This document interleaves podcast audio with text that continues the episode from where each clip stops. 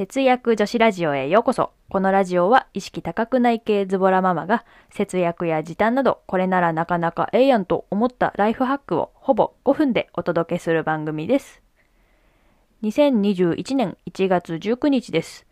昨日ですね、音声配信プラットフォームのヒマラヤの新着ランキングで20位になりました。皆様、いつも本当にありがとうございます。音声配信を始めてからいろいろいいことがありまして、テンションが上がっております。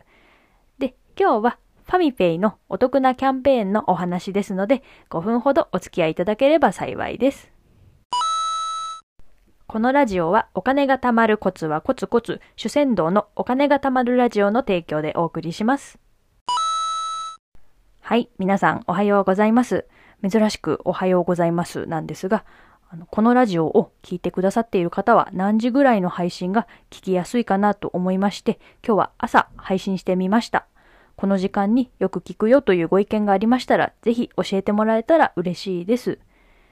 で、今日はですね、ファミペイの50%還元キャンペーンについてお話ししていきたいと思います。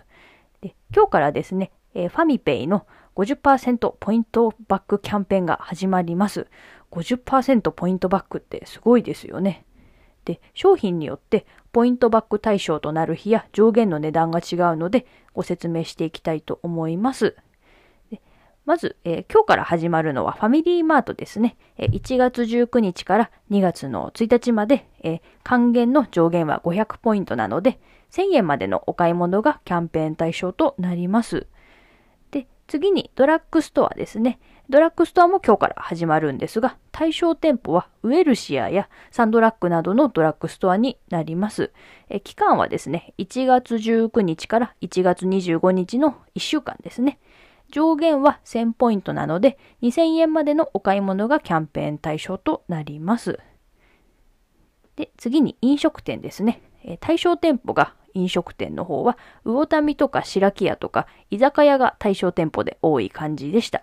期間はちょっと先の1月26日から2月の1日ですね。で、上限が1500ポイントで、えー1500ポイントなので3000円までのお買い物がキャンペーン対象となります。あの、対象店舗が飲み屋さんが多いので、3000円分の飲み食いが対象になるのは結構嬉しいですね。はい。では次4つ目ですね。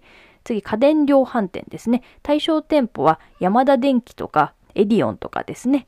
で、期間はちょっと先の2月2日から2月8日の1週間になります。上限は3000ポイントなので、6000円分のお買い物がキャンペーン対象となります。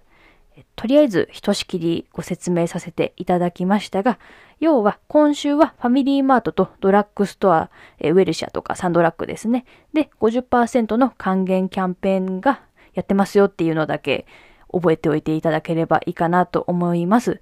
ぜひファミリーマートとかでね、ご飯を買う予定とかがある方は、ぜひ利用してみてはいかがでしょうか。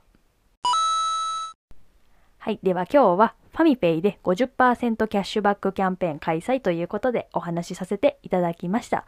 詳細のリンクは概要欄に貼っておきますので、ちょっと全部は覚えられなかったなという方は、ぜひ見てみてください。というわけで、このラジオでは節約や時短に関するちょっと役立つ話から割かしどうでもいい話まで気ままにお伝えしています。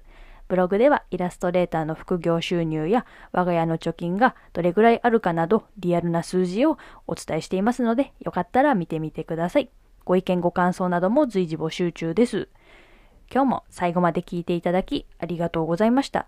それではまた次回の放送でお会いしましょう。節約女子ラジオでした。またねー。いってらっしゃい。